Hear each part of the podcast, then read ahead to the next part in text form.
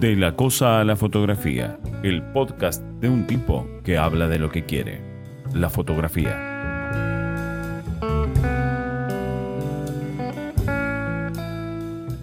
Se puede optar un espejo ajeno o imponerlo. Vivir la mirada de otro o ser visto mientras se vive una mirada ajena es posible, frecuente e inevitable. La fotografía de nuestros deseos se están haciendo en acción u omisión con más o menos conciencia de lo que sucede, tal como lo que hacemos, lo que decimos y lo que fotografiamos. Era un tipo petizo, como tantos otros petizos, ninguna seña en particular. Eh, sí había algunas particularidades que tenían que ver con su postura.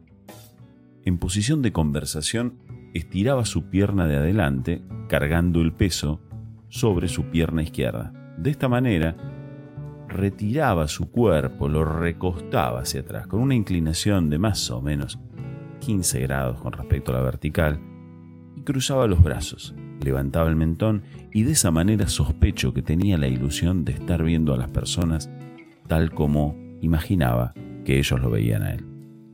Este fulano en algún momento empezó a tener una participación muy particular en el grupo en el que cursaba.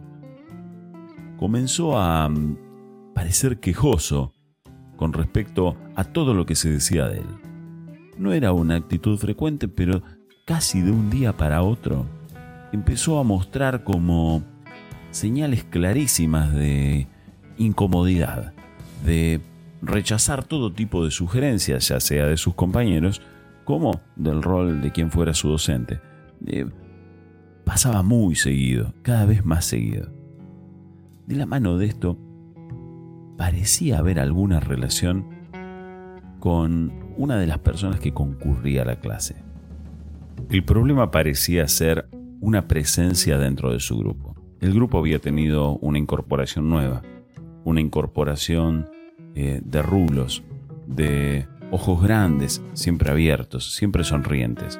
Una de esas personas que ríe casi continuamente. Evidentemente su presencia había alterado su conducta. En algún momento, comenzó a disparar el tema hacia afuera. Cuando estábamos hablando de algún tema técnico o estético, algún ejemplo, salía continuamente con alguna especie de sugerencia o de premio que él hubiera recibido, algún tipo de mención de uno de esos tantos foros y grupos de la web que se encargan justamente de abonar el trabajo de tanta gente. Las sugerencias y las críticas entre compañeros y desde los docentes hacia los estudiantes son siempre frecuentes y son, casi siempre, entendidas como un aporte para mejorar lo que se está haciendo.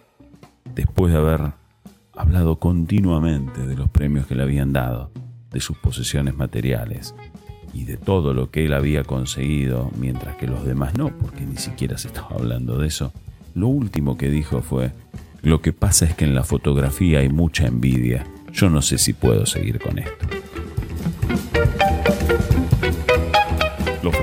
musicales que acompañaron a este podcast son del tema Parsimonia, de Julio Fabián y Trío.